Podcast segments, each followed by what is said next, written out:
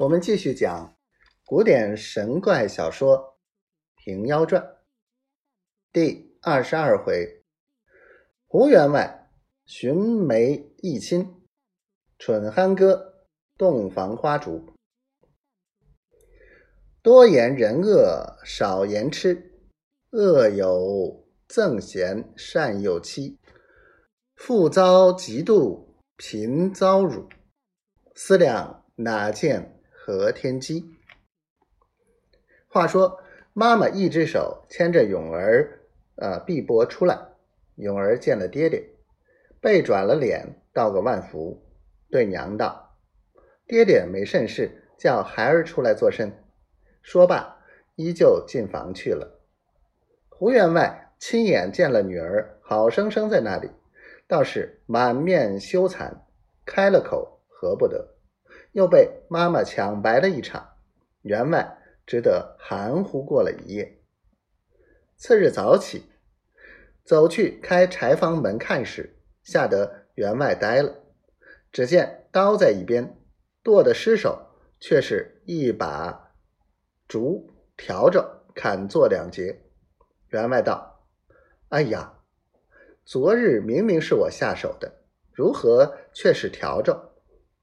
似此成妖作怪，绝留他不得了。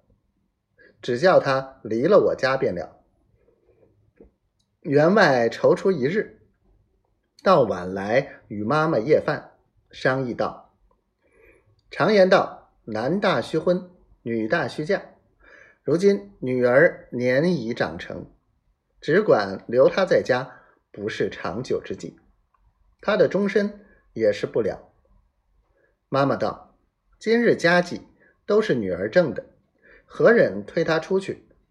况且你我膝下并无第二人，还是缀个女婿在门，帮家过活，你我也得个半子依靠。”员外道：“妈妈，我初意亦是如此，只是女儿从幼娇养惯了，好的是玩耍。”便赶开养娘，把柴房中斗人草马征战之事述与妈妈听了。